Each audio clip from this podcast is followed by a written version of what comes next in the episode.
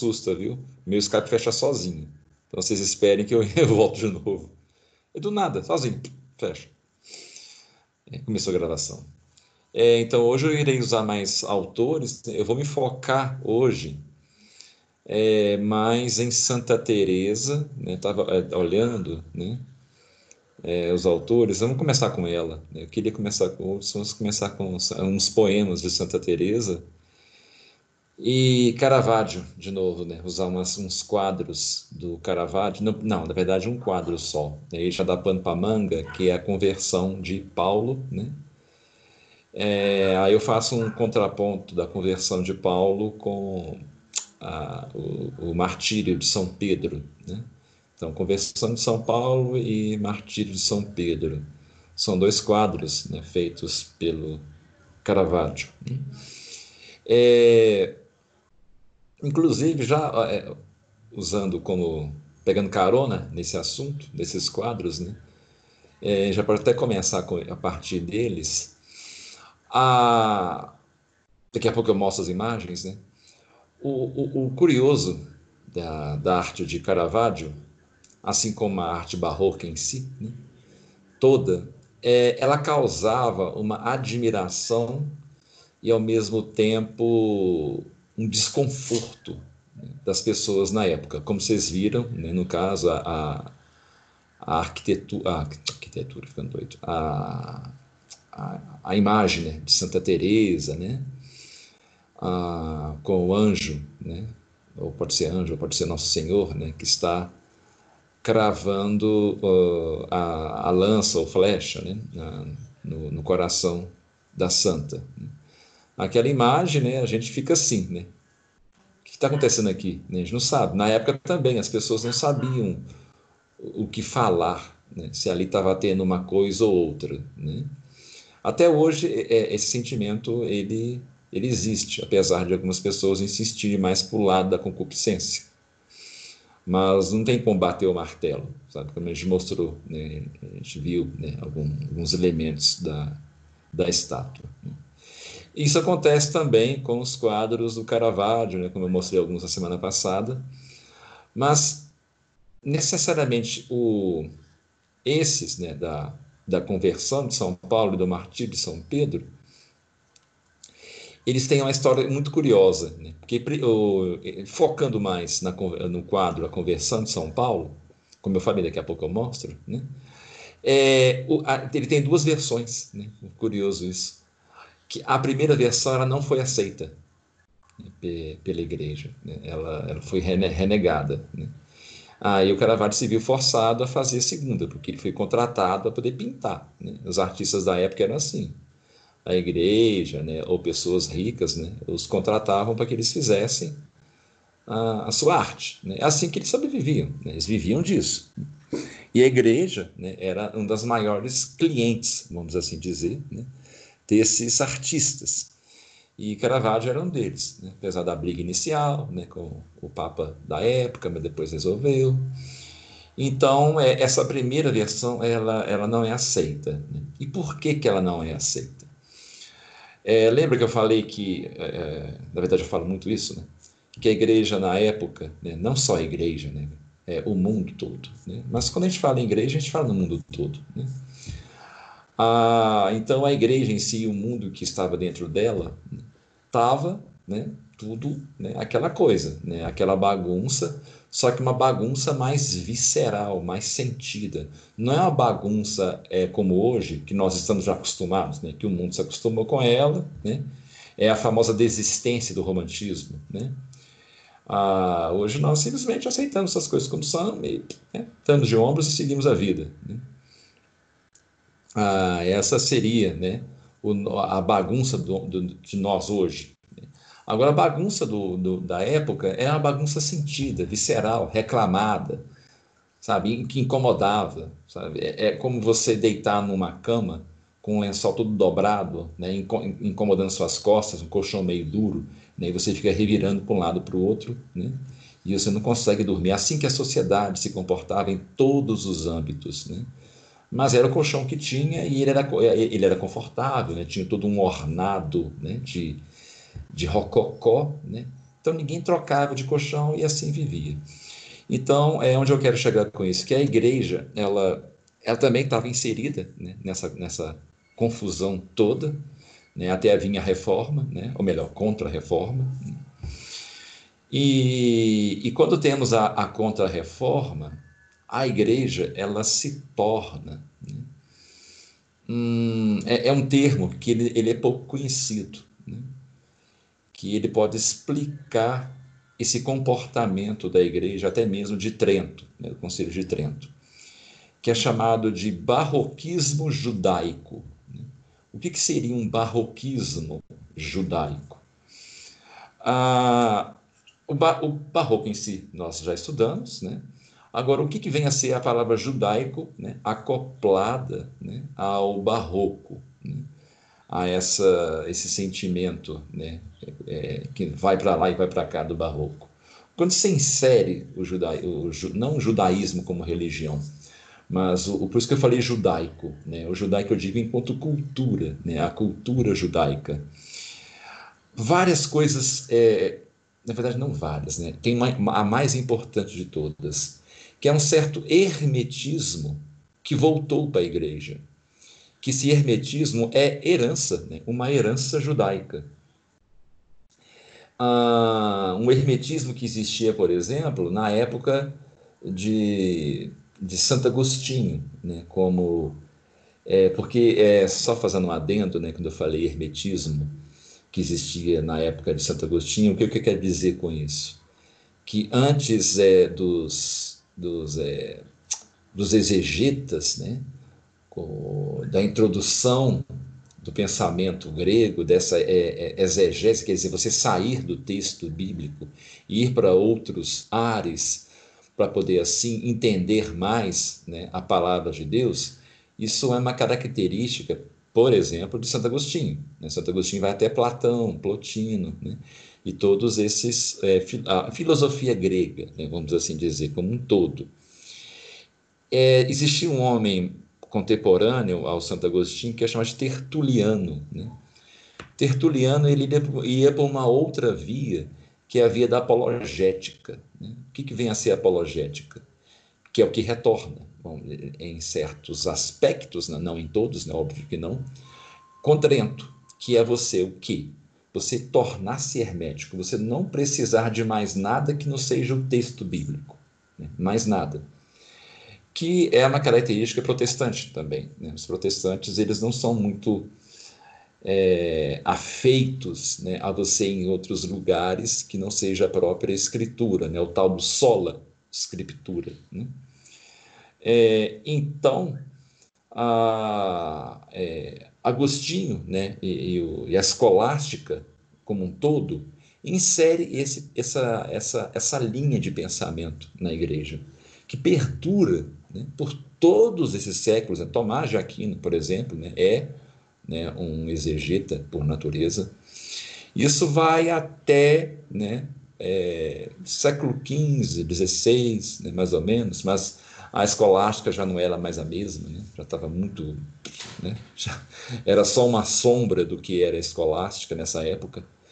É, então, com Trento, é como se tivesse dado uma espécie de martelada final nesse pensamento em pontos, né? não em todos, porque não tem como você acabar com algo que durou tanto tempo, né? tantos séculos, mas nessa linha exegeta, vamos assim dizer, né? ficou algo mais é, apologético. Né? A, a igreja tornou-se mais hermética, mais fechada, por um medo justamente né?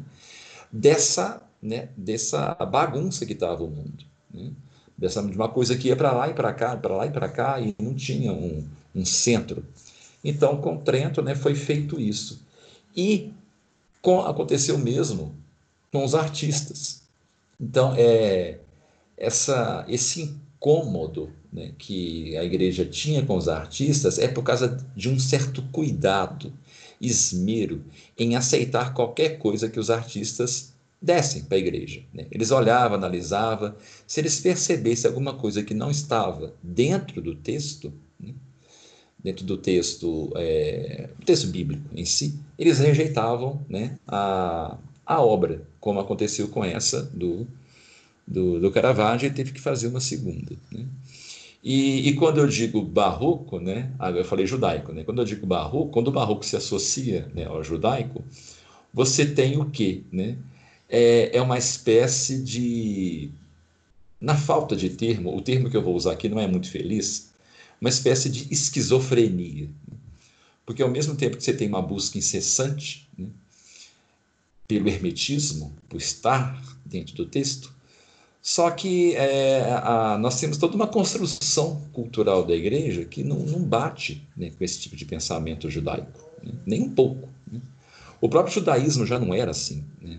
Os judeus já deixaram de ser herméticos há muito tempo, né, nessa época né, que vivia lá. Então, a, a, a cultura grega, né, toda aquela arte barroca que tem muito do grego, todo é, um, um ethos cultural, também ele acaba passando, né? ele acaba se infiltrando. O, o que eles tentam fazer é dar uma espécie de filtragem, né? cada vez mais cristã. Então, é, e não só isso, né? nós temos inserido quem dentro da igreja? Ora, são homens barrocos, a sociedade toda era barroca. Então, os padres são barrocos, o Papa é barroco, todo mundo é barroco. Né? Então, você tem, por exemplo, né, para ilustrar o que eu quero dizer, Santa Teresa d'Ávila, né, uma santa, né, a qual, aquele caso que eu falei, né, dela na igreja, né, em que nós temos um grau de santidade altíssimo, mas no outro momento, né, ela demonstra uma certa fragilidade, né, que não condiz com aqueles santos lá do século XII, né, como a Santa Maria Egipsíaca. Né? Quando você compara os relatos né, de Santa Maria Egipsíaca, da vida dela, sabe, é uma coisa fenomenal. Né? É, é, é como se, a partir do momento em que a Santa Maria Egipsíaca ela alcançou né, uma certa morada de santidade, acabou, né? não tem mais dúvidas na alma dela. Ela, apesar dela se aceitar e dela se se atestar o tempo inteiro que é uma pecadora, né, que ela, isso é muito claro no texto de Santa Maria Egipsíaca, né? mas por outro lado você não vê dúvidas nela, nem mesmo que ela é uma pecadora, né? é, é, fim de papo. Isso não acontece com uma santa barroca, né? que é a Santa Teresa d'Ávila. Você sente algo mais, entre aspas, humano mesmo. Né? Você sente, ainda que ela já lá naquela alta morada espiritual que ela se encontrava, no qual ela flutuava, né? É, o pessoal pegava ela orando, ela flutuando, que o anjo insere nela uma certa no coração, tem, tem uma santa mística né, do mais alto grau. Né? Ela mesmo nessa condição, né, nós temos aquele, aquele, aquele, aquele caso barroco, né? ela já vai para o outro lado, né? que é um lado já de né, humano, né, incerto, né? Ah, eu não quero estar aqui orando, né? É, então, isso aqui foi só né, que eu fiz uma introdução. Você vê que eu comecei com Caravaggio, né, não, mostrei ainda, não mostrei ainda as pinturas, né, mas eu vou mostrar né, e nós vamos adentrar né, nela, nelas mais. Mas, é, por outro lado, citando Santa Teresa, né, agora eu vou continuar. Opa, eu mostro aqui. Vou pegar aqui uns poemas de Santa Teresa e, e vou ler com vocês né, alguns poemas da, da Santa Teresa. Então fique bem claro esses pontos que eu falei, sabe? Essa essa característica, né, do, do barroco, né, e desse barroco judaico, né, que é um termo mais científico, vamos assim dizer. Né? Não, científico não foi uma palavra muito feliz. Um termo mais técnico, né, para poder ilustrar um tipo de sentimento vigente né, no mundo cristão europeu né, do século XVI, XVII, né, ah, que está muito enquadrado né, no, no, na própria Contra-Reforma. Né. E agora, para ilustrar isso que eu falei né, a respeito da Santa Teresa, vou ler alguns poemas dela aqui, né, que vocês vão achar muito, no mínimo, curioso. Né. E daqui a pouco também vou ler um trecho da vida de Santa Teresa, escrito no livro dela, né, Vidas de Santa Teresa. Deixa eu só achar, eu deixei aberto. Ah, tá aqui, isso. Tá aqui, né, o livro dela. É, eu, vou, eu, vou ler, vou ler dois poemas, na verdade, só que não é só ler, né? Eu vou ler os poemas e vou ir comentando, né? porque só ler não, Não faz muito sentido, né? Ou talvez eu leia, né? E no final pergunto para vocês, né? Onde é que está o poema, gente? Ah, tá aqui. Isso. É, esse aqui é em espanhol, né? Eu estou com uma edição, né? Que ela é bilíngue. Uma tradução muito boa, né? Por sinal. Isso. O primeiro poema dela, né? Eu vou ler bem na ordem mesmo, né? É o título é assim: Vivo sem viver em mim. Então, quer dizer, né, além de tudo que ela fez, né, a Santa Teresa ela foi uma poetisa também, né, e uma poetisa barroca. Todos os poemas dela são muito barrocos. E eu vou mostrar né, onde está essas características barrocas. Então, vamos lá. Né? Então, lembrando de tudo que nós conversamos, né, vocês vão mantendo aquele norte né, das coisas que nós já lemos, dos textos que vocês é, creio que vocês devem ter lido, né, aqueles dois textos. Então, vão mantendo esse filtro já do, dos conhecimentos adquiridos para usar para é, interpretar né, o que eu vou ler agora. Então, vamos lá. Vivo sem viver em mim. Santa Teresa d'Ávila. Né? É, vivo sem viver em mim e tão alta vida espero que morro por não morrer.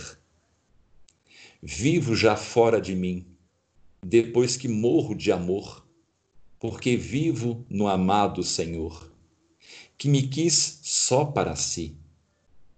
Meu coração lhe ofereci, porque nele este dizer, este dizer que morro por não morrer.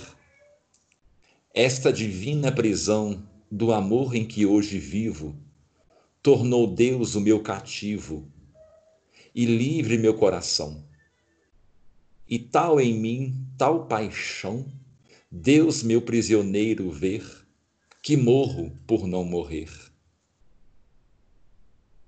Deixa eu ver aqui. É o problema dessas edições bilíngues que ela é assim. Ai, que longa esta vida, que duros estes desterros, esta prisão, estes ferros, em que a alma está metida. Só esperar a saída, causa em mim tanto sofrer que morro por não morrer. Ai, que vida tão amarga, sem se gozar o Senhor. Porque, se é doce o amor, não é a esperança larga. Tire-me, Deus, esta carga, pesada a mais não poder, que morro por não morrer. Somente com a confiança, vivo de que hei de morrer porque morrendo o viver, me assegura minha esperança. Ó morte que a vida alcança, não tardes em mim aparecer, que morro por não morrer. Olha que o amor é forte, vida, não sejas molesta. Para ganhar-te só te resta perder-te sem que me importe. Venha já a doce morte, venha já ela correr, que morro por não morrer. A vida no alto cativa, que é a vida verdadeira, até que esta não nos queira, não se goza estando viva. Não me sejas morte esquiva, só pela morte hei de viver, que morro por não morrer. Como vida, presenteá-lo, ó meu Deus que vive em mim, se não perdendo-te a ti, para melhor poder gozá-lo? Quero morrendo alcançá-lo, pois só dele é meu querer, que morro por não morrer. Então este, né, é um poema até muito bonito, né, de Santa Teresa. Né? Creio que vocês devem estar com essa mistura que eu falei. Né? Ao mesmo tempo, nossa, que bonito, que piedoso, mas ao mesmo tempo, nossa, que estranho. Né? Aquele desconforto. Né? Que, que vocês acham, por exemplo, que Santa Teresa d'Ávila é uma santa que, apesar de muito querida, apesar de citada, né? Bastante citada, ela não é tão assim lida e comentada nos meios puritanos. Caiu por quê? Né? ela é, é, é o famoso elefante branco na sala né, do mundo tradicional. Né? É Santa Teresa d'Ávila. É inegável a santidade dela, não tem como negar, impossível negar isso, né? seria até pecado né? negar a santidade de Santa Teresa d'Ávila. No entanto, né, as palavras dela, quando você lê as palavras dela, você dá aquele, sabe, aquele esgar, né? é como se a, o semblante desse uma contorcida de leve. Né? É uma, uma espécie de daquelas cinco fases, né? a fase da negação, né? que você nega o que você está vendo, até que você chega finalmente na fase da aceitação e você fica é, com um pouco de é, de desejo de parar de ler, né? Mas como parar de ler uma santa, né? Tão grandiosa quanto Teresa d'Ávila, né? Que o próprio Jesus, né? é, Nosso Senhor, vem conversar com ela. Né? Então, quer dizer, isso é barroco, gente. Esse sentimento desconfortante, né? Ao se ler esse poema, ele é barroco. Né? Isto é sentir-se barroco. É, então, quando você desiste de ler Santa Teresa, por exemplo, por exemplo, né, é, isso é ser romântico, né, é fugir. Né? O romântico ele foge. É, é, igual, é, um sentimento quase que infantil, né? O tal do tampar os dedos, ah, os ouvidos e os olhos, né? Com a mão e ficar lá, lá, lá, não quero saber, né? É mais ou menos isso é ser romântico. Né? Então, voltando aqui, agora é, relendo né, o poema de novo, aí vou comentando né, aos poucos. Né? O segundo poema não vou esse não, acho que eu vou, senão vai demorar muito. Né? Nossa, a gente está entrando um vento gelado aqui em casa, que está... de vez em quando eu bater aqui o queixo, não liga não, gente. É, então vamos lá, né? Vamos analisar estrofes. Quem quiser interromper, fazer comentário, fique à vontade, viu? Porque essa parte de leitura de poemas é interessante às vezes, né? A, o comentário do, é, vamos dizer assim, da plateia. Né? É, vivo sem viver em mim. Né? Vivo sem viver em mim e tão alta vida espero, que morro por não morrer. Gente, esse morro por não morrer. Né? Só isso aqui, né? Já você já consegue ver, né? Assim, carimbado, né, o, o, o selo ISO 9001, certificado de barroco. Né? É esse que você morre por não morrer. Né? Isso, é, isso é uma antítese. Né? Como assim você morre por não morrer? Então, se você não morre, então você morre. Né? Quer dizer, você não consegue nem entender direito né, o que ela está querendo dizer né, na frase, né, é, analisando de um ponto de vista pragmático. Né? Claro que a gente entendeu, né, que ela fala que, enfim, daqui a pouco comenta sobre isso. Né, aí ela fala, vivo sem viver em mim. Né? Como, é que, como é que é possível viver sem estar em si? Né? E tão alta vida espero. Quer dizer, ela espera uma vida que está na morte. Quer dizer, vida e morte, tese e antítese. Isso é barroco. É, dando só mais um adendo aqui, quando a gente chegar na leitura do barroco brasileiro, né, que nós vamos começar por Gregório de Matos é, e por e obviamente Padre Vieira, né, nós vamos ler muito Padre Vieira e vou mostrar onde que tem barroco em Padre Vieira. Né, nós vamos observar essas antíteses. Né.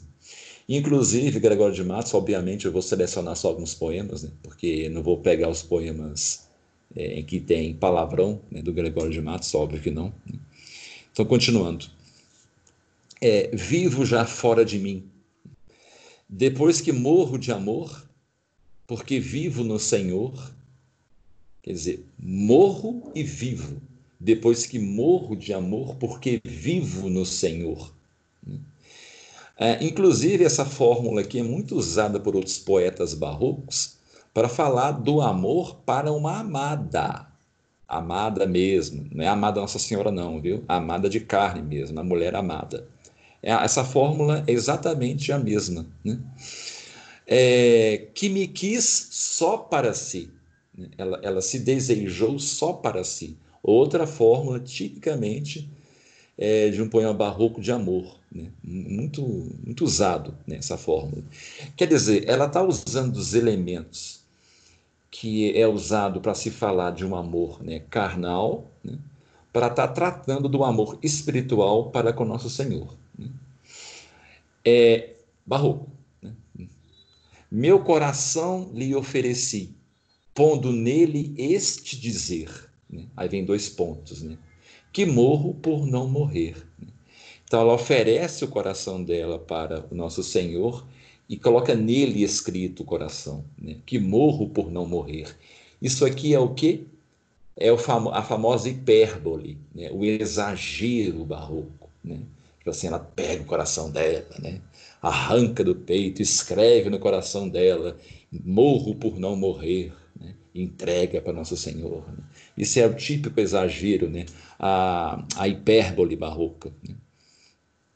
Esta divina prisão do amor em que hoje vivo, né? tornou Deus o meu cativo e livre meu coração. Nós temos aqui a palavra cativo e livre juntas, né? antítese, de novo, barroco.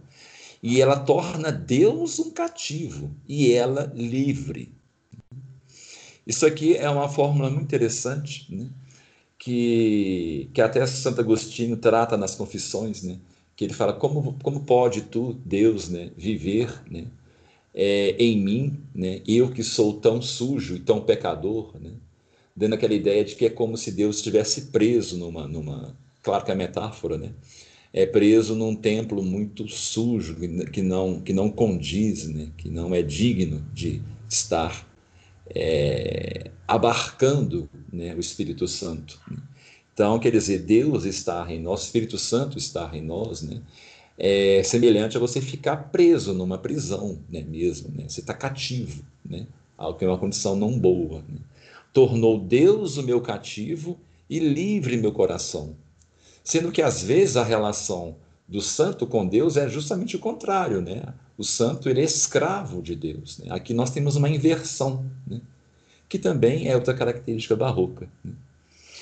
É, e também é uma característica muito ligada né, à relação da, da, do objeto amado, né, que eu digo amado no sentido carnal, né, é, com o poeta. Né? E tal em mim, tal paixão, Deus, meu prisioneiro, ver. E tal em mim, tal paixão, Deus, meu prisioneiro, ver. Quer dizer, ela está vendo Deus como prisioneiro dela e ela tem um certo prazer nisso, porque é a paixão dela. Né? E tal em mim, tal paixão, né? Deus meu prisioneiro ver. Então, uma espécie de possessão feminina né? com o objeto amado. Né? A atitude né? É, que às vezes é comum ver algumas mulheres diante do homem amado. Né? Aqui nós, nós vemos ela tratando nosso Senhor né? é, semelhante a isso. Então nós temos o que aqui, né? Tanta piedade, né? Que, não, que obviamente está muito clara aqui, quanto uma coisa carnal andando juntas, né? E você não sabe onde começa uma e termina a outra. Lembra sempre daquilo que eu falei, né? O barroco você não consegue parar no meio. Né? É, tá, vai para lá e vai para cá, vai para lá. É um eterno movimento. Você não consegue achar. Por isso que é desconcertante. Que você tenta encontrar, mas você não consegue. Ah, não, está sendo concupiscente. Opa, não mais, está sendo piedoso. Opa, não mais, está sendo concupiscente. Não mais, está sendo piedoso. E vai para lá, e vai para cá, e vai para lá. E não para.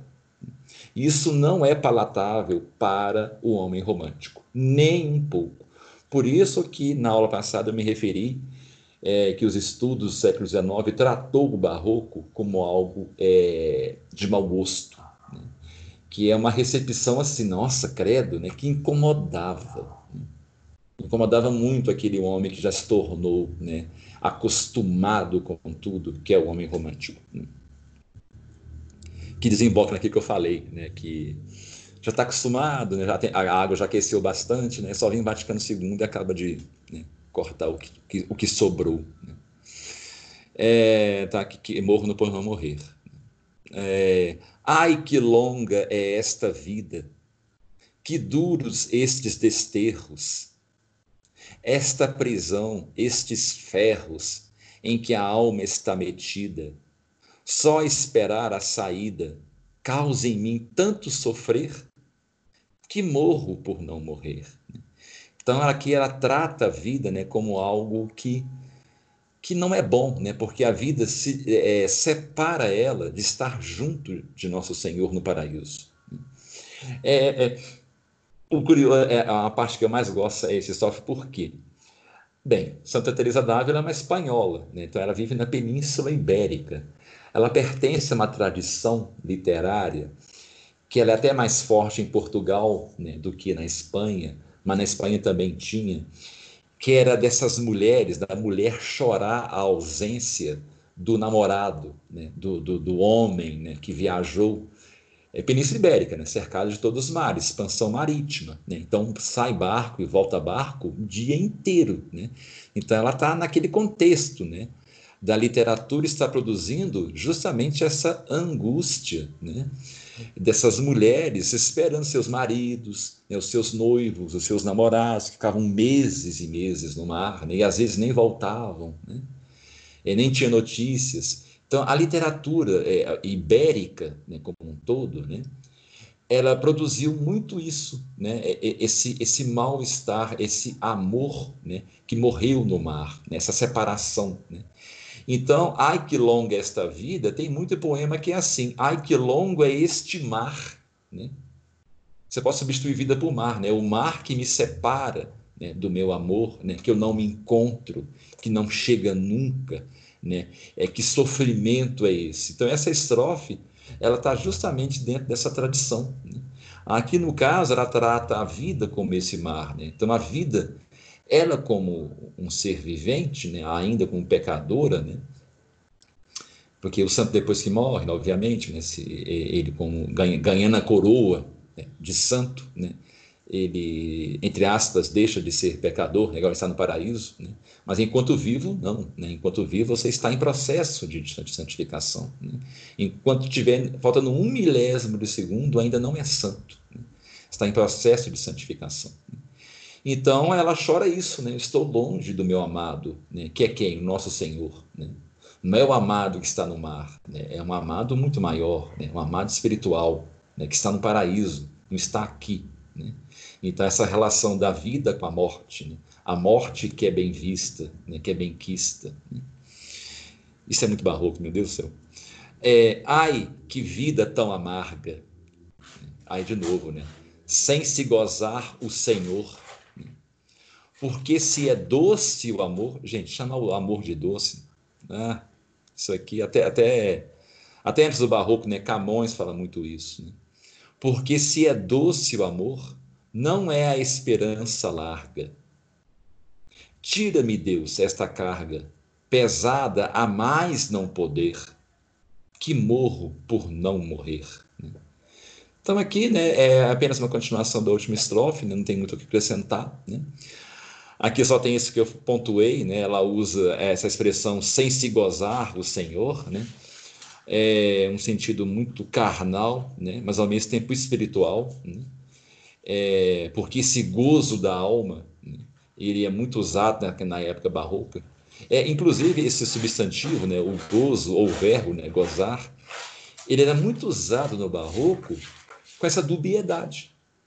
Hoje, né? Eu tenho certeza que até vocês, por mais piedosos que você seja, busca né, piedade, eu tenho certeza que a palavra gozar né, e gozo já causa um certo, né, né para que sabe, né? Por exemplo, é, é, eu desafio um de vocês falar na porta da igreja, ah, eu gozei hoje um bom café, né? A gente não usa mais, né? a gente tem vergonha de usar, né?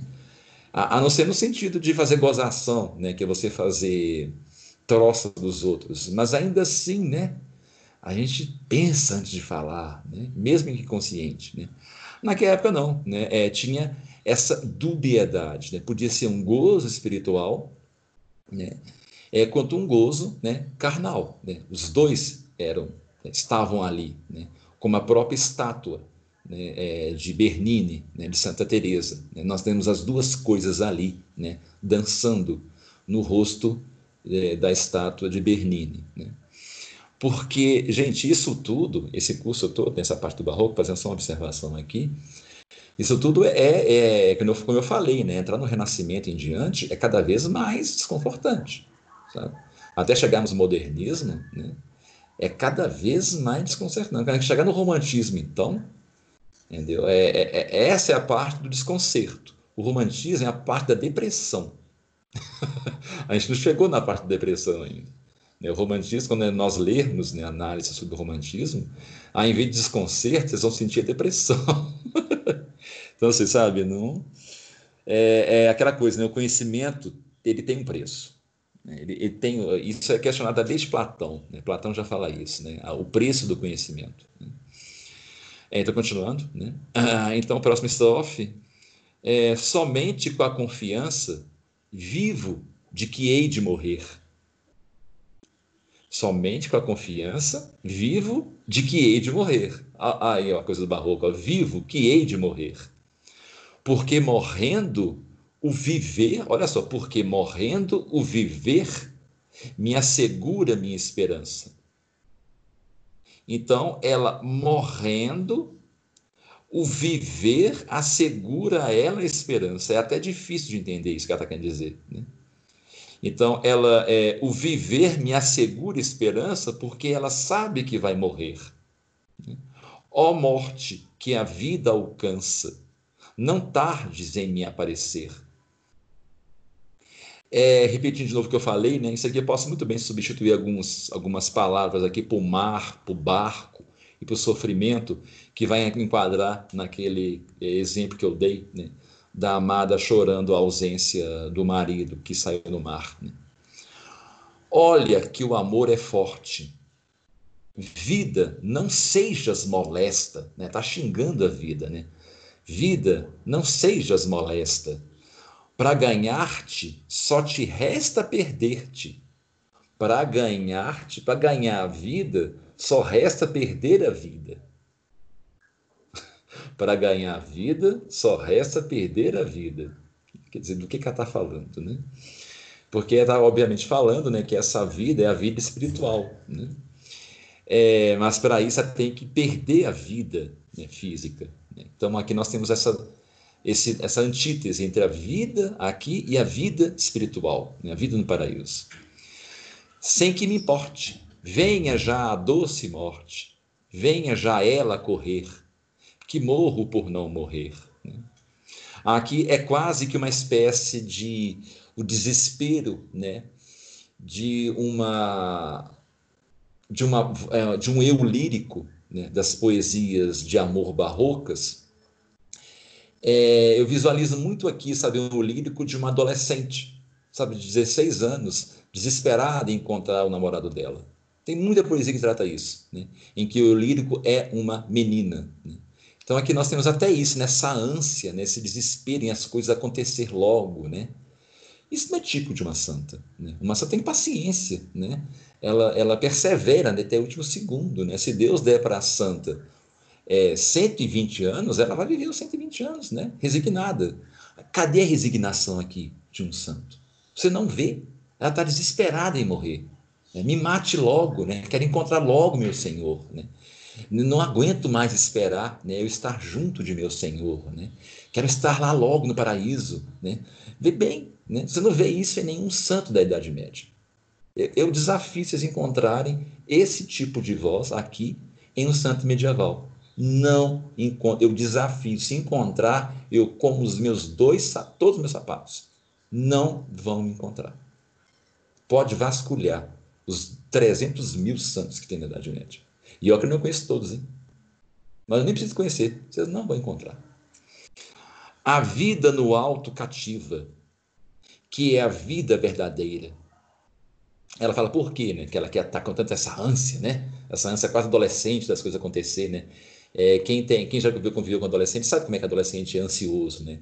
Para adolescente as coisas têm que ser agora, né? Imediato, né? Então esse sentimento adolescente de Santa Teresa, ela explica por quê, né? A vida no alto é cativa, que é a vida verdadeira, até que esta não nos queira, não se goze estando viva.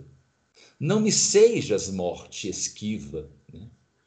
É o mesmo que dizer, não me sejas amor esquivo. Né? Não se esquiva de mim, amor. Aqui a morte e o amor né, estão convivendo juntos. Inclusive, uma coisa muito presente em poemas barroco, né, é, também acontece isso no, no romantismo, é morte e amor andando juntos. Isso já começa na Idade Média, na verdade, né, com o trovadorismo. Né?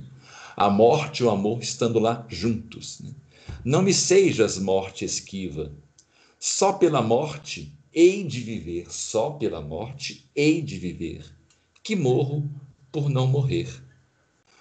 Como vida, presenteá-lo, ó meu Deus, que vive em mim, se não perdendo-te a ti, para melhor poder gozá-lo, vou repetir, hein?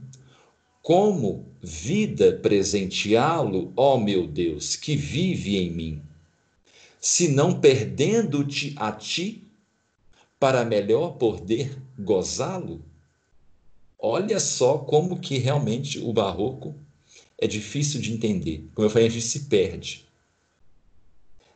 Ela fala assim: como vida presenteá-lo o meu Deus que vive em mim. Então, ela está falando com a vida. Como vida presenteá-lo o meu Deus que vive em mim? Se não perdendo-te a ti, a ti quem? A vida, né? para melhor poder gozá-lo. Então ela fala com a vida, como é que é vida? Que eu vou presentear meu Deus que vive em mim, se não te perder vida, para melhor poder gozá-lo. Né? Gozar quem? O nosso Senhor. Quero morrendo alcançá-lo, pois só dele é meu querer. Ah, gente, só dele é meu querer. Isso até hoje tem músicas, né, essas músicas bregas, né, românticas, que usa isso, né, meu bem querer, né? Pois só dele é meu querer, que morro por não morrer. Então termina assim, né, essa poesia. Né? É, é, eu tenho certeza, né, que se vocês leram realmente os textos, né, nas, nas últimas aulas, né, eu tenho quase certeza que vocês conseguiram, né, é, inclusive, vou deixar agora o primeiro é, real para casa para vocês. para casa. Eu vou enviar essa, essa, essa poesia aqui para vocês, não só essa, como a outra. Né? Pedir para vocês fazerem uma análise, vocês vão ler o poema, né? incomodados ou não com o poema, né? e vocês vão fazer uma análise né? Sobre uma ótica né? da, da, da leitura que vocês fizeram. Se quiser até usar uma ótica realmente é, pessoal, que eu digo no sentido pessoal é, é quanto a, a, uma ótica cristã, né? Vocês podem fazer, mas eu, obviamente também eu vou querer uma ótica barroca, sabe, do que vocês leram. Então isso vai ser um dever de casa para vocês, né? Então na aula que vem, é, ou mesmo antes da aula que vem, vocês podem enviar nesse digitado, que na aula que vem eu vou começar analisando né, o que vocês escreveram, ok? Então vai ser a primeira vez que eu vou cobrar uma certa produção de vocês. Né? É, agora, indo para um outro poema, né, eu selecionei dois poemas de Santa Teresa. Então vamos lá para mais desconforto, gente. Vamos lá. Né? Ainda mais sabendo que é uma santa do nível de Santa Teresa. Né? Mas eu, eu, eu, tenho certeza que vocês não conseguem, por mais que queiram acusar ela de alguma coisa. Então, vocês podem fazer força, sabe assim. É mas não consegue. Porque o poema é bonito, é tapiedosa. O poema inteiro fala, resumindo tudo, da necessidade dela em viver perto de Nosso Senhor. Pronto. É, sabe, se resumir numa linha é isso. Eu estou né, querendo viver ao lado de meu Senhor, de nosso Senhor Jesus Cristo. Acabou, só isso. Ah, mas o jeito que ela fala, né, meio estranho, né? Aí vem, né?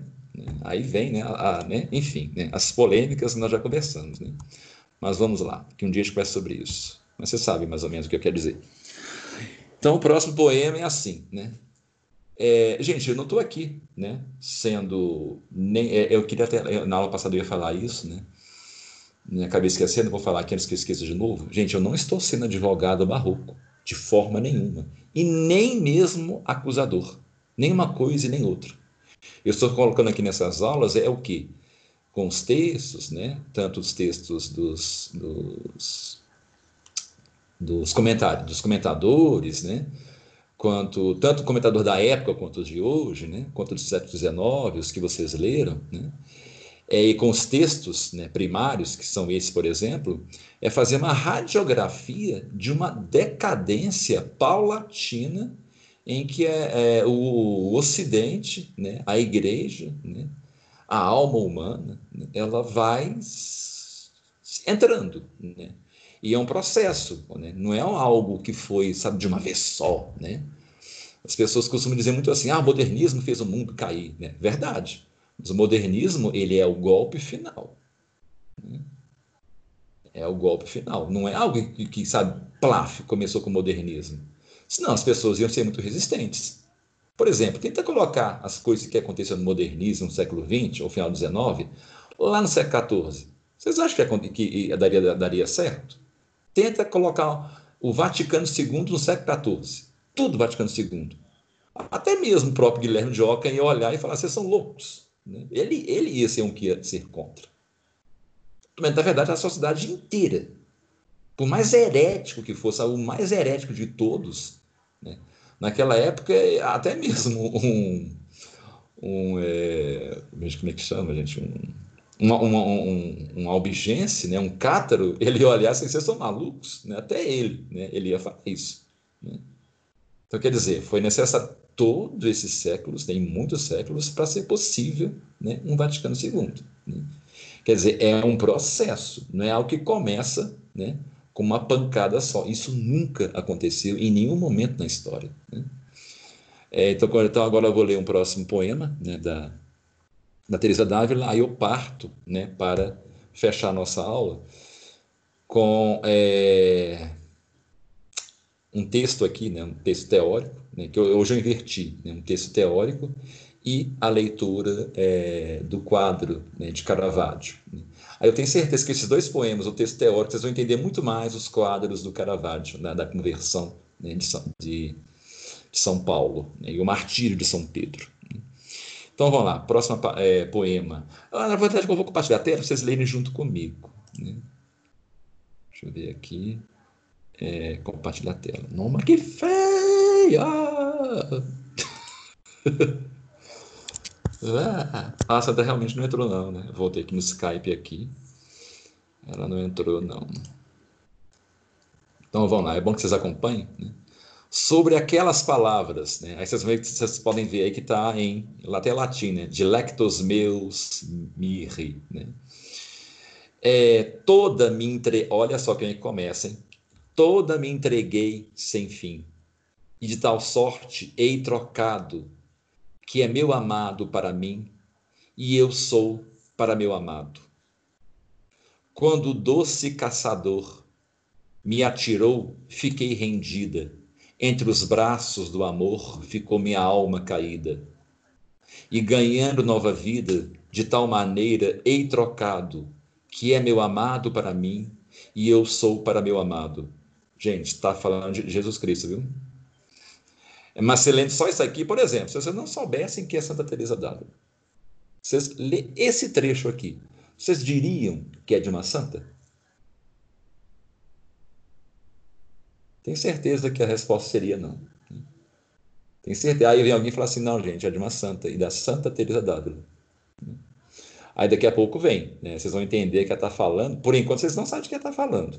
Vocês só sabem porque vocês já conhecem quem é a autora, né? E, de acordo com a leitura do outro poema, vocês já sabem o que ela está falando. Mas se não fosse isso, vocês achariam que é um poema de amor qualquer. Né? É, essas duas, essa, essas duas estrofes, né? Toda me entreguei sem fim, né? E de tal sorte hei trocado, que é meu amado para mim, né? e eu sou para meu amado.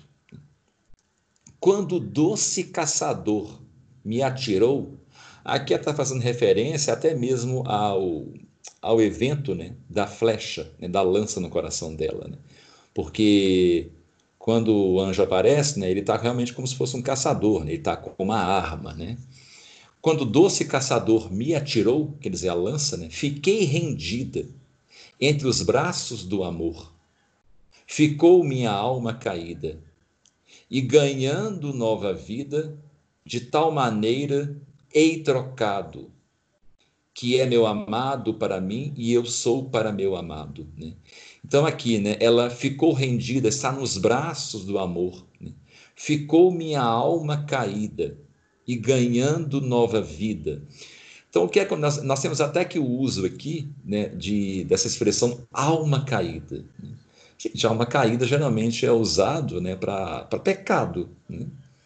Aqui ela está se referindo a um termo alma caída, mas com um outro contexto, caída de amor por Nosso Senhor. Vocês conseguiram pegar a essência aqui também do, desse barroquismo? Né? Você usa um termo que é para pecado, quer dizer, opa, é pecado? Não, não é pecado. Quer dizer, você foi para um lado, mas você vai para o outro, porque é caída de amor. Quer dizer, você o tempo inteiro é enganado.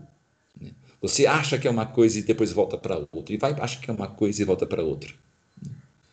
Gente, estão, cada vez, eu tenho certeza que entendendo cada vez mais por que, que isso é tão intragável para o romantismo. O romantismo gosta das coisas que, apesar de, de deixar depressivo, mas é algo que eu tenho certeza, sabe? É algo que me diz exatamente como são as coisas. Não isso, sabe? O que está acontecendo? Não sei, né? Isso não é próprio para um homem romântico. Atirou-me com uma seta envenenada de amor. A minha alma ficou feita, una com seu, com seu Criador. Aqui, novamente, né, está fazendo vocês estão vendo né, que é um poema que está fazendo referência a, ao evento né, místico dela, né, com o anjo. Né? Aqui ela atirou-me com uma seta envenenada de amor. Gente, aqui é uma clara alusão ao Cupido, né? né uma, uma, uma seta é flecha, né? Uma flecha envenenada de amor. Aqui ela é, é, é sabe, é, é, ainda mais a Teresa Dávila, que era uma mulher muito inteligente, querer me convencer de que ela não usou a metáfora aqui do cupido, um deus pagão, para poder fazer referência ao amor dela com Cristo, sabe? É, é não, não aceito. Sabe? Ela é uma mulher, ela, ela falava várias línguas, sabe? Ela tinha conhecimento, conhecimento da cultura grega, uma mulher de uma extrema inteligência, sabe? Ah, não, eu não sabia que ela estava fazendo referência ao cupido, não. Aham, aham, aham, sei, aham, sei. Não, isso é inegável ao nível de conhecimento que ela tinha, né? que era altíssimo. Né? Então, sim, ela sabia exatamente o que estava escrevendo. Ela, deliberadamente, intencionalmente, ela usou da imagem de um Deus pagão para poder fazer referência a algo cristão. Né? E está aqui, que não pode ser negado, como vocês estão vendo. Depois até posso até mostrar para vocês aqui né, o trecho em espanhol, daqui a pouco. É, deixa eu ver onde está o trecho em espanhol. Que é o texto dela. Né? Cadê? Aqui. Tirou-me com uma. E ela usou flecha em espanhol, né? Para piorar mais ainda. Enherbolada de amor. Né? Tá aqui. As palavras dela, em espanhol. Exatamente esse texto. E até um, te, um trecho, esse enherbolada, né? É um espanhol mais antigo, né? Então, está exatamente como escreveu. Então, não é nem questão de tradução. Para quem. Ah, não, é o tradutor fez isso. Não, gente. Não é tradutor. Está aqui o trecho dela, fonte primária. Isso se chama fonte primária. Comprova né, que a tradução está correta. Né? Essas são as palavras dela. Ela usou a imagem de um deus pagão. Atirou-me com uma seta envenenada de amor. A minha alma ficou feita una com seu Criador. Né? A alma dela, então, tornou-se una né, com o Criador Deus. Então, nas duas primeiros versos, ela usa a imagem de um deus pagão, para logo em seguida ela usar a imagem do deus cristão. Né? Então, aqui quer dizer, barroco. Né? Você vai para um lado, vai para o outro, vai para um lado e vai para o outro. Continuando aqui, aqui é o trecho. Né? Eu já não quero outro amor, que a Deus me hei entregado. Meu amado é para mim, e eu sou para meu amado. E eu já não quero outro amor, né? Também é uma típica construção muito usada, né, em poemas de amor, né? Que a Deus me aí fala quem que é, que não é, né, um, um amante, né, assim dizer, é o Deus, né? Que a, a Deus me é entregado. Meu amado é para mim e eu sou para meu amado. Né? Aqui, gente, é, nesse poema, ele é mais curto, como vocês estão vendo. Né? Aqui vem outro poema dela. Né? Aqui nesse poema você só percebe que ela está se referindo a algo né, de espiritual, né, Deus, Jesus Cristo, quando ela usa essa expressão criador, né, vamos ver aqui no texto é, espanhol, criador, né, como está aqui, né, e né, é Deus aqui em espanhol. Né. Então, são nessas duas partes que a gente percebe que ela não está se referindo a nada carnal. Né? Quer dizer, o velho e bom desconcerto barroco. Né? É, são, a total são. Viu, gente? São 22. Eu vou passar para vocês esse texto aqui, que tem os 22 poemas né, dela. Aí vocês ficam né, até à vontade de ler os outros, né, os outros poemas. Né? Ah, aqui está outro, né, vocês devem estar vendo aí na tela aí. Né? É, formosura que excedeis, mesmo as grandes formosuras, sem ferir, sofrer fazeis, e sem sofrer desfazeis o amor das criaturas. Né? Sem ferir, sofrer fazeis. Né? Barroco, tá vendo? E sem sofrer, desfazeis o amor das criaturas. Esse trecho aqui é extremamente barroco. Né? Vai para um lado, vai para o outro. Né? O sofrer que se faz e, e, se, e que se desfaz. Né? Vai para um lado e vai para o outro. Né? Então, agora, é, eu vou perguntar, antes de partir para a última parte nossa, né? Vou perguntar para vocês, né, se vocês têm algum comentário, alguma pergunta, né, antes de partir para a parte final. Né? Comentário nenhum. Hum, ok. Mas eu tenho certeza que vocês devem estar entendendo agora por que, que Santa Teresa não é tão assim. Eu sei, gente, na verdade, vou fazer uma confissão para vocês. Toda vez que é, na verdade, né, é, nós somos pecadores. Né? Eu confesso que, não, né, gente, por favor, não todas as vezes. Né? Mas em determinadas situações em que eu escutava Santa Teresa ser mencionada, né, eu sempre observava os olhos das pessoas, daquelas que conhecem, né?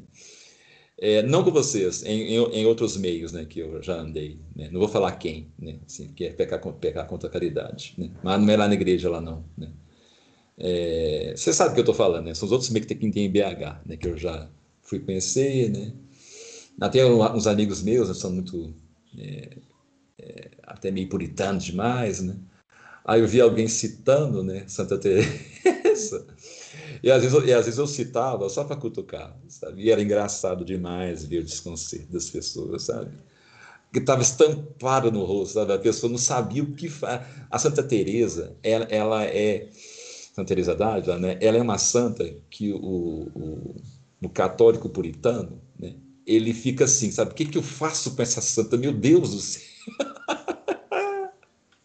Ele fica assim, meu Deus, o que, que eu faço com ele? Porque ele não consegue. Atacar Santa Teresa é um pecado mortal. era só era comparada com São João da Cruz, né? E outros santos, né, de alta né, estirpe, vamos dizer assim, de estirpe que eu digo, né, espiritual. Né? Mas, no entanto, né, ela tem esses textos, né? Ela tem esses textos que está lá em espanhol, né? Como eu mostrei para vocês, então não tem como negar, né? E ela escreve sobre a vida dela, né? A forma como vocês vão ver aqui. Ah, é, falei que ia ler um trecho da vida dela, né? E lembrei disso. Então, assim, entendeu por que, que ela. Agora você deve entender por que, que ela não é tão mencionada, sabe? O pessoal prefere mencionar Santa Teresinha no Jesus, né? Pio de Petrotina, né? são esses santos que são mais comedidos, né? Foram mais. É, são santos mais discretos, né? Com a sua vida particular, né? Não falavam tanto de si. A Santa Teresa d'Ávila, por, por ser sanguínea, né, ela falou pelos cotovelos, né, como São Pedro, né, e euzinho aqui, né, eu também sou sanguíneo, sei exatamente o que é isso, né. A gente tem que ficar tentando controlar a boca o tempo inteiro, né, a gente fala pelos cotovelos. Aqui é esse, é justamente a característica sanguínea dela. Ela falou pelos cotovelos, né, coisa que um santo né, colérico ou mesmo fleumático né, não faria, né, guardaria essas coisas né, para ele. Como por exemplo é, São Francisco de Sales, que era colérico. Né? Só foram descobrir que ele era colérico depois que ele morreu. Né? São pessoas mais discretas, não falam tanto de si, né? mais reservados. Né? Os sanguíneos, né? essa, essa, tanto que eu não gosto muito de ser sanguíneo, não. Ser sanguíneo é meio engraçado. A gente começa. Aí, tá vendo? Falo demais. Vamos continuar, gente.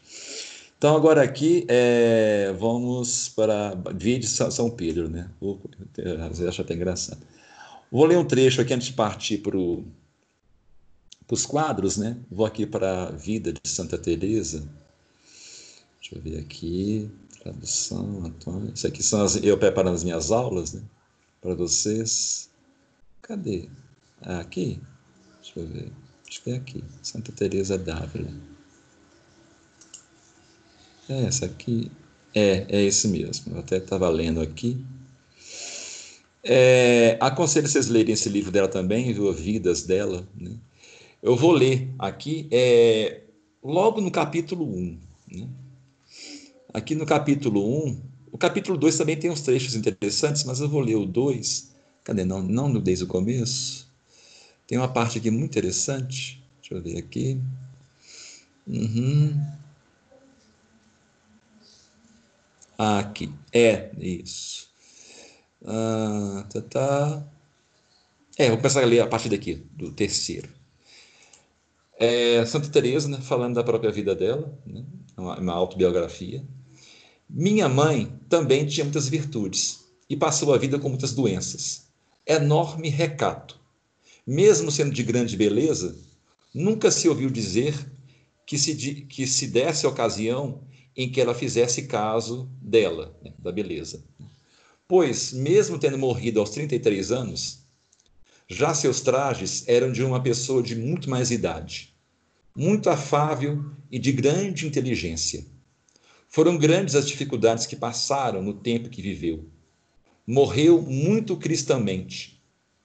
Éramos três irmãs e nove irmãos. Todos pareciam os pais. Pela bondade de Deus, em ser virtuosos, a não ser eu, ainda que fosse a mais querida por meu pai. E antes de começar a ofender a Deus, parece-me que ele tinha alguma razão, porque me dá desgosto quando me lembro das boas inclinações que o Senhor me tinha dado e de como eu soube aproveitar mal delas. Pois meus irmãos em nada me prejudicavam a servir a Deus. Tinha um quase da minha idade Juntávamos ambos a ler vidas de santos, pois era o que de mim eu mais gostava, embora tivesse grande amor a todos e eles a mim. Quando vi os martírios que, por Deus, as santas passavam, parecia-me que, que pagavam pouco pelo ir gozar de Deus. E eu desejava muito morrer assim não por amor que eu julgasse ter-lhe, mas sim para ir gozar tão depressa os grandes bens que lhe haver no céu. Então aqui nós temos o quê? Né? Dois, dois pontos né? curiosos né?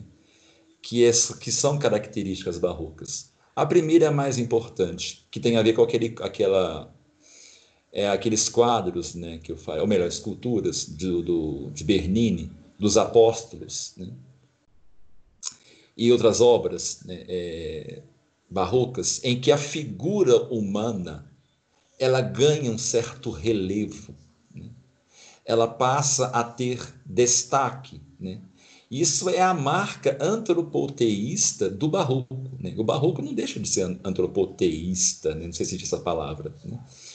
De ter essas características do antropoteísmo. Antropo, antropo. Ah, meu Deus, deu trabalhinho. Como é que fala mesmo, gente? Antropoteísmo. Ah, deu trabalhinho.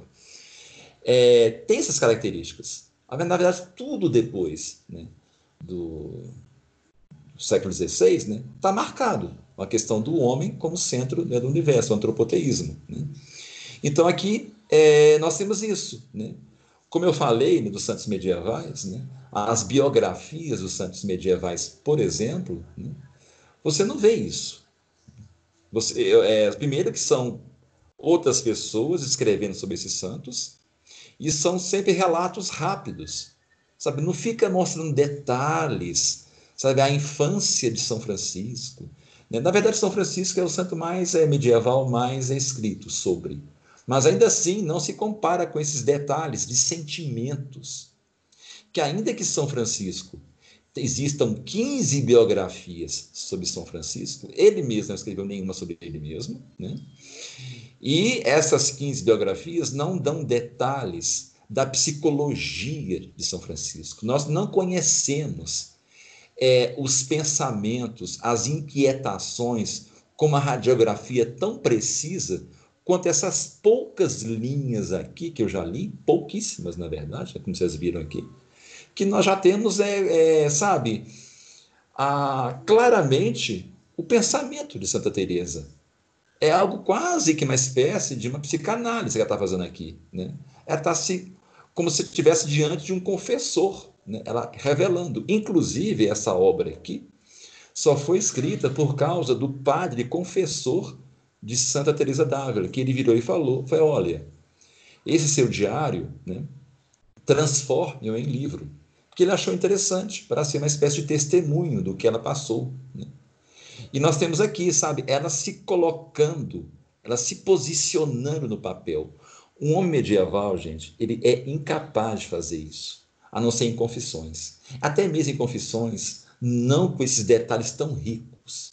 Sabe? Ah, eu pensei isso, eu fiz isso, que não sei o quê, que sabe, esse, esses é, esses comezinhos das dúvidas, dos vai e vens dos pensam, do pensamento humano, o medieval, até mesmo nas confissões, ele não tinha essa capacidade. Não tinha. Porque se tivesse, algum texto teria vazado. Nem que se fosse uma linha falando. Não tem nenhuma linha medieval em que nós temos, sabe, essa essa dubiedade, sabe, essa dúvida. É, eu vou ler mais, vocês vão perceber isso. Né? Continuando, né? Não por amor que eu julgasse ter-lhe, mas sim para ir gozar tão depressa os grandes bens que lhe, que lhe haver no céu. Né? Então, essa confissão que ela está falando aqui, né? eu não amava Deus, né? eu queria só usufruir dos bens que havia no paraíso. Então, aqui ela está revelando até mais certo é, um sentimento mesquinho quanto ao, aos dotes espirituais. Né? Que muita gente tem isso, mas não tem coragem de admitir. Né? Eu não amo Deus, eu só quero ir para o paraíso, porque eu não quero para o inferno. Né? é, e juntava-me a esse meu irmão para tratar de que jeito haveria para isso. Né? Então, tá lá, né, junto com o irmão dela, tentando achar uma solução para ir para, para, ir para o paraíso. Né? Combinávamos de ir à terra de Mouros, pedindo, pelo amor de Deus, que lá nos decapitassem. Olha só os sonhos da criança, né, da menina, Teresa é, de Ávila, né, e o irmão dela, né, ir para a terra dos mouros para que fosse decapitado, para poder ir para o paraíso. Né? E me parece que o Senhor nos daria coragem, em tão tenra idade, se víssemos algum jeito. Mas ter paz nos parecia o maior obstáculo. Espantávamos-nos muito no que líamos dizer que pena e glória eram para sempre. Acontecia-nos ficar muito tempo falando disso e gostávamos muito de dizer muitas, de dizer muitas vezes, para sempre, sempre, sempre.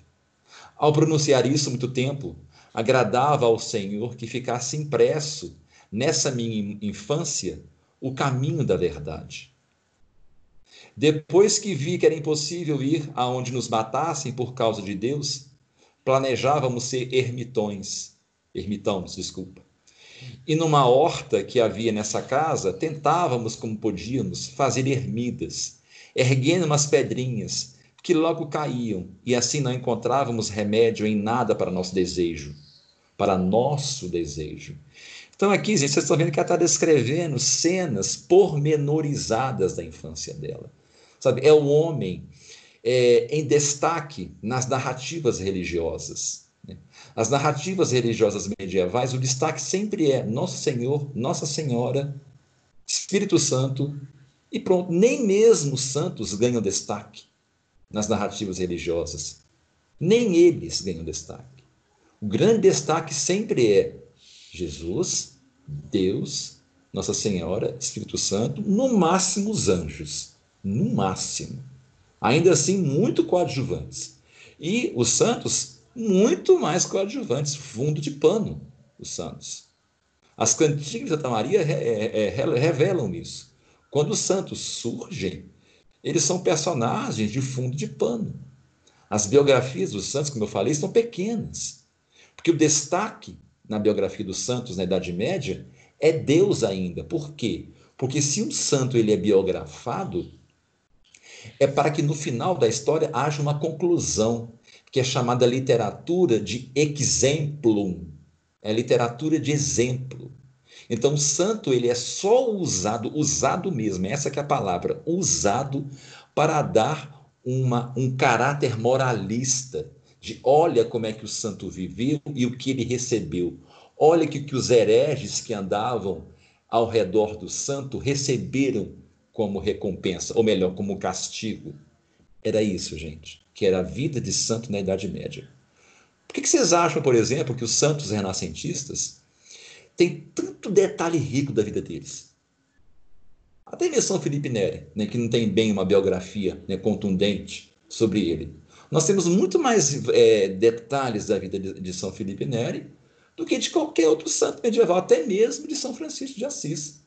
Porque apesar de São Francisco de Assis ter 15 biografias, as 15 biografias, em muitos pontos, elas se contradizem e também os relatos que estão lá são usados para ter esse caráter de exemplo, um caráter moralizante, catequizador. Agora, as biografias dos santos renascentistas tem também esse caráter moralizante, de mostrar, olha como é, como é que é a vida de um santo. Mas junto com isso, junto com Deus, nós temos agora também a figura do homem. O homem e Deus no mesmo nível, na mesma plataforma, dentro da igreja. Esse silêncio é estratégico mesmo, gente. Então, o barroco é isso, sabe? É Deus e o homem colocados no mesmo nível. Isso na igreja, viu? Que fala da igreja, né? O homem já estava acima de Deus. Né? Mas dentro da igreja, é... minto, gente, vou refazer a minha oração. É, dentro do pensamento filosófico, melhor dizendo, né? o homem já estava acima de Deus. Mas no sentido orgânico, quando eu digo orgânico, é a sociedade vivendo né, como tal, porque era muito cristã, né? isso não tem como ser destruir da noite para o dia, né? vai ser só no século XX, né? e vem sendo ainda destruído ainda. Né? É, era impossível, sabe, você tirar é, o teocentrismo, né? porque os livros de história falam assim, né? o teocentrismo sai de voga, né? sai de voga no pensamento, na forma de se pensar as coisas, mas na vivência, sabe, a, a, a, a dona Chiquita, sabe lá, com, com o seu mané lá, é, ordenhando vaca, analfabetos, com seus oito filhos, as coisas ainda são. É, é, é o teocentrismo. A diferença é que agora, o, o, esse movimento barroco, né, como resposta, né, ele se responde aqui, ao fato de que o homem agora está no mesmo patamar de Deus, no ponto de vista orgânico da sociedade e do barroco também. Deus está no mesmo nível do homem e o homem está no mesmo nível de Deus, como é aqui a biografia de Santa Teresa. O objetivo é mostrar, né, sim, a vida piedosa de uma santa em relação a Deus. Então tem um caráter moralizante, mas nós temos ao mesmo tempo detalhes esmiuçados, psicológicos da vida de Santa Teresa. Barroco, por excelência. Né? Então, é, eu, eu, continuo analisando esse, esse. Que tem mais umas passagens aqui embaixo, aqui, mas eu deixo para aula que vem. Eu vou aqui na, na parte dos quadros, né, para lá. Ah, aqui. Né, é um texto bem interessante até. Né? Aqui nós temos. Ah, primeiro vou mostrar o quadro. Cadê? O quadro.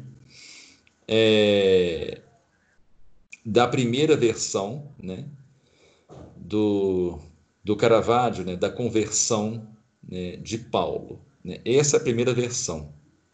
Vocês estão enxergando? Eu vou abrir aqui a imagem outro. Ah, não tem como colar a imagem? Que triste. Né? Deixa eu ver aqui, colocar F11. Deixa eu ver aqui, F11. Isso. Aí. Aqui, né, o que, que nós temos aqui? Né? A primeira versão que foi é, rejeitada né, pela igreja, né, por causa daquilo que eu falei aqui, do sentimento barroco judaico. Né? O que, que nós temos aqui? Né? Nós temos no, no plano São Paulo, né? é, nós temos aqui, né, que seria. É, é, deixa eu aumentar um pouco aqui. Nós temos aqui Jesus, né? E, e, ah, não, Jesus é aqui. Tá vendo aqui? Deixa eu aumentar um pouquinho mais.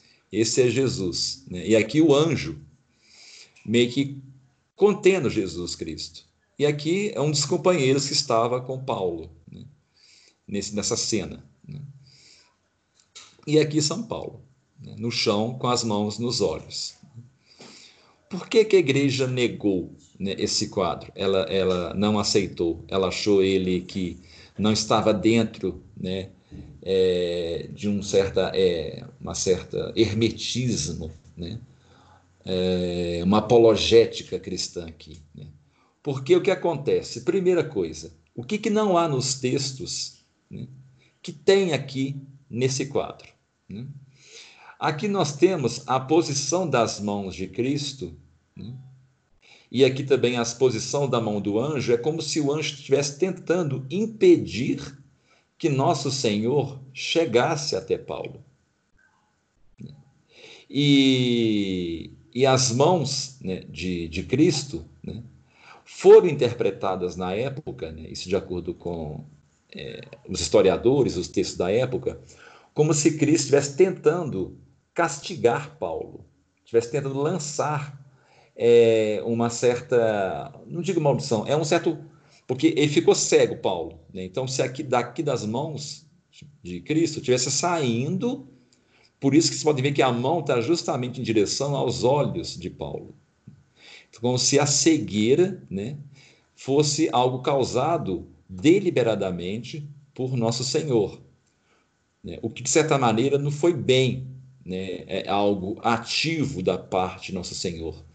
Foi o fato está nos, no, nos textos bíblicos, né, de que Paulo não estava preparado para enxergar a verdade, né, a verdade que era Cristo. Então foi uma consequência passiva. Né? Nosso Senhor ele se colocou diante de Paulo, né? É, que era Saulo, né? Saulo ele vai viu a verdade, ele não estava preparado nem fisicamente nem espiritualmente para reconhecer a verdade, então ele se torna cego. Né? Então não foi um ataque, aqui foi interpretado como um ataque de Nosso Senhor. Né? E, ao mesmo tempo, nós temos piedade né, nas mãos de Nosso Senhor, né? que é como se estivesse tentando socorrer. Né?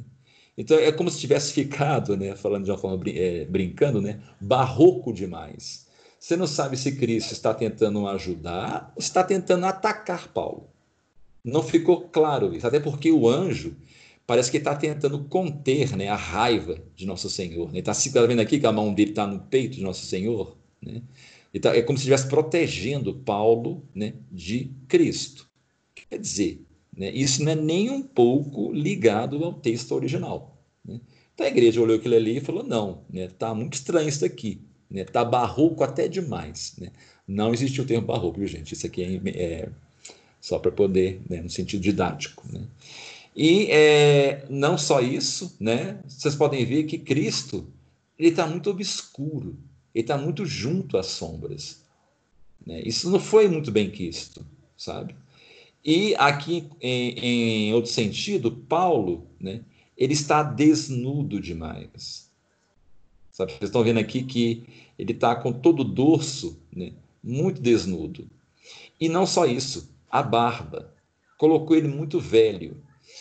É, sendo que o que parece, né, pelo menos a igreja interpretava assim na época, né, não sei depois, né, é, na época a igreja interpretava que é, Paulo, na conversão, ele ainda era um pouco mais jovem. Não era o mesmo Paulo das cartas, que estava já mais velho, que tem essa barba já crescida. Né. Era um Paulo imberbe, né? um Paulo mais romano mesmo, né? que apesar de ser judeu, né, ele andava muito em Roma, então era um judeu que tirava a barba. Né? Então ele não conservava a barba como o, os apóstolos, né, que eram muito mais judeus do que romanos. Né? Paulo era mais romanizado, que se vê isso pelas vestes no chão. Aqui nós temos as vestes no chão, né? que são vestes romanas. Né? Então aqui né, é, ele foi renegado por isso. Muito, muito obscurantismo, é leitura que não está nas escrituras, é Nosso Senhor associado ao, ao escuro, e Paulo está muito mais iluminado que Nosso Senhor, então por essas razões, né, o quadro não foi aceito. Agora o quadro que hoje, né, ele é o aceito, né? Tá até hoje lá. Né? Eu esqueci onde que fica esse quadro. É, aqui nós temos o quadro já aceito. Né? O que, que nós temos aqui? Né? O quadro que a igreja aceitou. Né? Primeira coisa, aqui nem surge né, o nosso Senhor. Ele não aparece aqui. Ele não surge.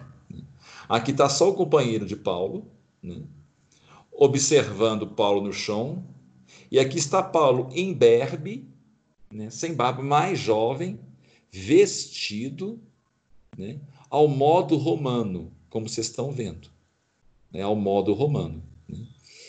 E nós temos a presença né, do, do cavalo. É, e o homem está olhando atônito né, para Paulo. E as mãos de Paulo não estão nos olhos. Né? É como se ele estivesse extasiado com o que ele está vendo. Né? Ele está extasiado. Então aqui nós temos né, é, um ato de êxtase de Paulo diante da, da luz né, que surge é, de Cristo, que Caravaggio resolveu não inserir no quadro. A luz ela aparece só no corpo de Paulo. É esse que é o ponto importante que nós temos que ver. O quadro está todo escuro, tá vendo? A gente não vê o contorno desse homem aqui, só a cabeça dele e a mão dele que segura as rédeas. A parte do cavalo se mistura com as trevas atrás. O que é mais iluminado é justamente Paulo. E a iluminação de Paulo está aqui, ó. Observe o mouse. É como se fosse realmente uma lâmpada em cima dele, tá vendo? Que aqui atrás da mão de Paulo está escuro. Então tem uma luz se projetando nele. E ele cai e fica né, é, extasiado, né, em êxtase, chocado, com as mãos levantadas, né, como se estivesse tendo uma experiência espiritual. Né. Então aqui nós temos justamente isso, o jogo da luz e das trevas. Né. A luz, o mundo está em trevas, tudo está em trevas. Né. Apesar que é dia, né, Caravaggio retratou que o mundo inteiro está em trevas. Né só Paulo, né, que está iluminado porque ele está recebendo a luz de Cristo. Então, por isso que a igreja né, aceitou esse quadro. Né. É, na hora que vem, eu vou trazer trechos bíblicos, é, que, se eu não estou enganado, são cinco trechos bíblicos que surgem, a, que desses trechos bíblicos, né, que Caravaggio se inspirou para fazer esse quadro. Né. Por outro lado, também, o que, que nós temos aqui? Lembra que eu falei que Caravaggio usava modelos né, é de pessoas comuns, não eram nem nobres. Né? Aqui nós temos, obviamente, né, quem está fazendo Paulo aqui né, é um, um jovem que ele encontrou na multidão, que ele chegou lá, pagou um valor, sabe-se lá qual, para que o jovem fosse modelo para ele, é, é, para poder fazer essa, essa, essa pintura. Né? Então, assim como aconteceu na biografia né, de Santa Teresa d'Ávila e de como qualquer outro santo é, renascentista em diante, nós temos aqui o homem colocado num quadro que, era de, que é dedicado a falar de a aparição de Nosso Senhor. E o Nosso Senhor não aparece nesse quadro. E no outro, no escuro. O homem está em destaque aqui. Ele só, Deus só aparece em forma de luz. Gente, esse ponto aqui, vamos lá. Lembra que eu falei que o homem estava angustiado espiritualmente em relação à época que estava vivendo? Deus, né, a, a, presença do, do, da espiritualidade cristã, né, ela torna-se uma espécie de luz mesmo, sabe? Algo que ninguém encontra mais, por causa das, da maluquice que o mundo está vivendo, protestantismo, seitas protestantes aparecendo para todo quanto é lado, né? É, e crescendo numa, numa, velocidade gigantesca, as novas técnicas de ciência cada vez mais crescendo, né? É, a expansão marítima, né? Aquele, aquele papo de outras terras, sabe-se lá onde que é isso. Com um detalhe, eu esqueci de falar isso para vocês na aula passada, a respeito do impacto da expansão marítima no imaginário né? é, do europeu daquela época o fim do mundo para o homem medieval era justamente onde está hoje, né, até hoje está lá, é, a igreja é, de São Tiago de Compostela.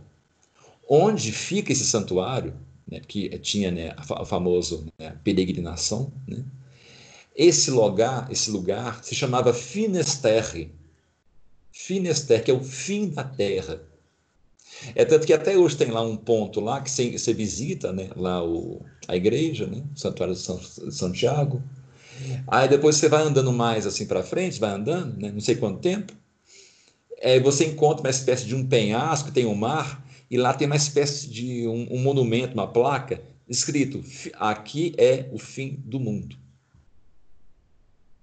Que tinha também na Idade Média essa plaquinha lá que os cartógrafos medievais né, encontraram o ponto mais extremo da Europa justamente lá, e realmente é. Né? A cartografia medieval, ela acertou. Né? É o ponto mais ocidental, né? é oriental, isso, o ponto mais ocidental da Europa extremo é na Galícia, e justamente onde está o templo né? de Santiago de Compostela. Então, o mundo inteiro, né, o mundo inteiro que eu digo daquela época, né, tinha como fim da Terra aquele, aquele, aquele penhasco. Era o ponto de terra máximo que a Europa chegava. Depois daquilo ali, era um mar desconhecido, cheio de monstros. É, é o desconhecido. Agora, não, gente. Não existe mais fim da Terra. Como assim não tem fim da Terra? O fim da Terra era ali. Ali acabava a Terra. Que papo é esse? Desde o meu tataravô lá, voltando não sei quando, que eu até quando fazia peregrinação, né, uma, uma, vez eu fiz, né, tô falando aqui a voz, né, de um medieval, né, eu fui lá, visitei, né, tirei uma selfie, né, com, com a plaquinha falando que é o fim da Terra, agora vocês me convencer que não é o fim da Terra, quer dizer, é o tal do tirar, né, o chão debaixo dos pés das pessoas, né, como assim, né? Então, isso é um impacto muito poderoso naquilo que se chama cosmovisão, que até o professor Anguete, né, ontem ele mencionou, mencionei, o professor Anguete me falou. Né? Cosmovisão, gente, é uma das coisas, na verdade, para mim, é a mais, é a coisa mais difícil que se tem de tirar. Por isso que, para o projeto né, do mundo moderno, foi algo de séculos. Que tirar aquela cosmovisão medieval, que foi de mil anos, não é uma tarefa fácil. E um, um, uma das pancadas né, foi a expansão marítima. Isso é inegável, não tem como negar isso. Tem muito, tem muito pesquisador que pesquisa justamente isso, o impacto da expansão marítima na cosmovisão europeia. Né? Tem pesquisa sobre isso.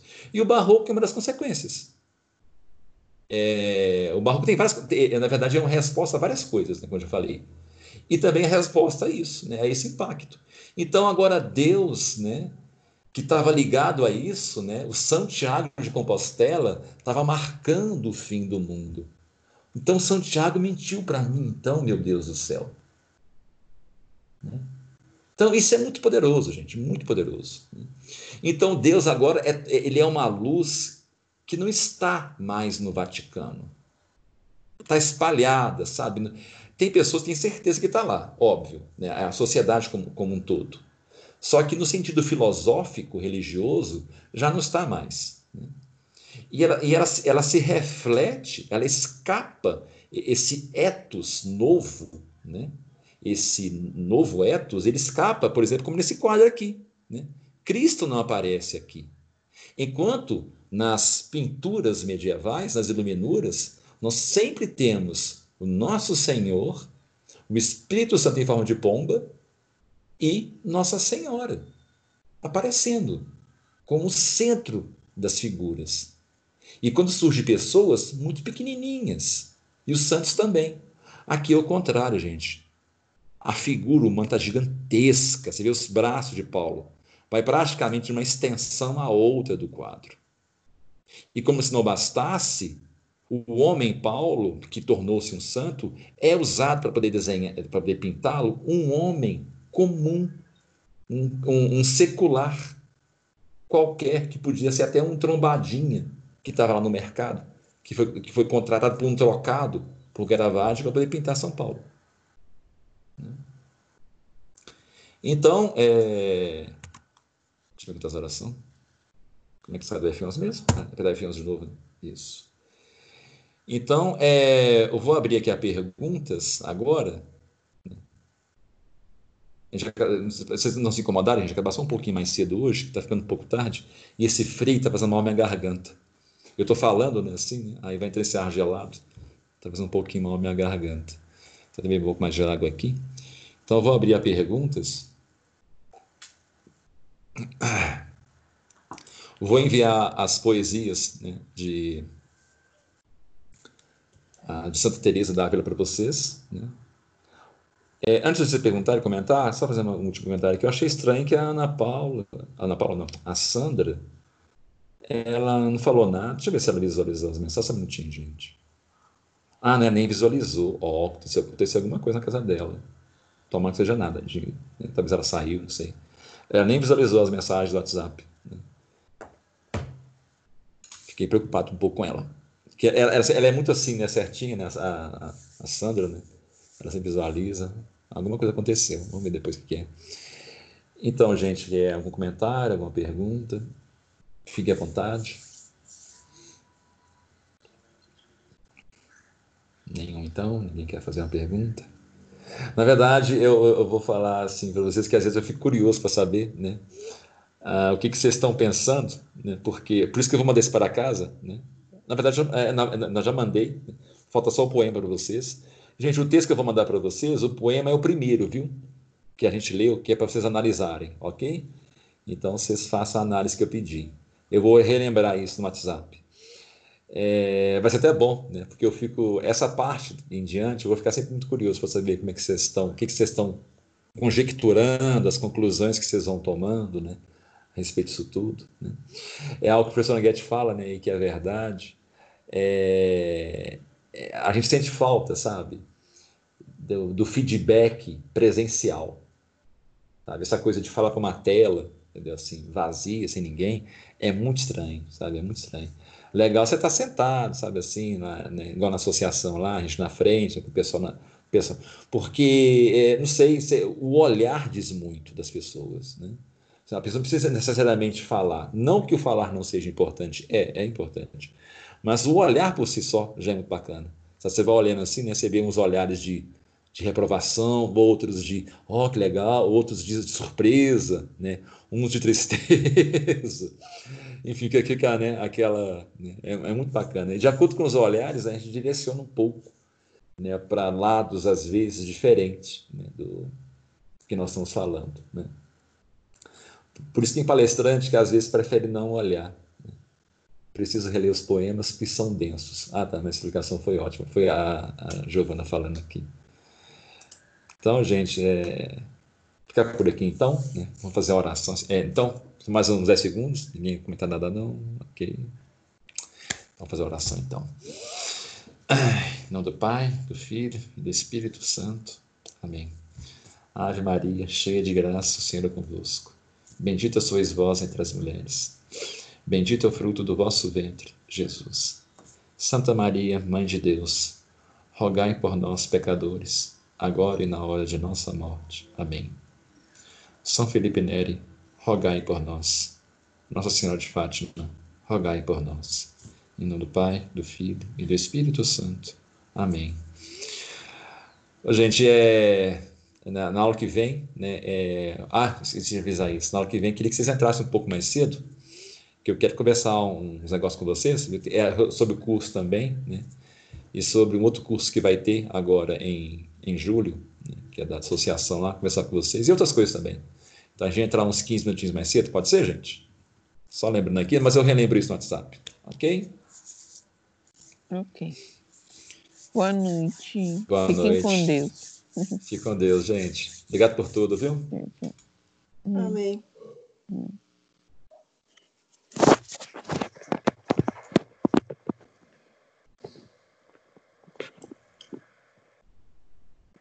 Eduardo. Oi, oi, oi, oi. Pode, pode falar encerrar a gravação, mas é só para te dizer o seguinte: daqui para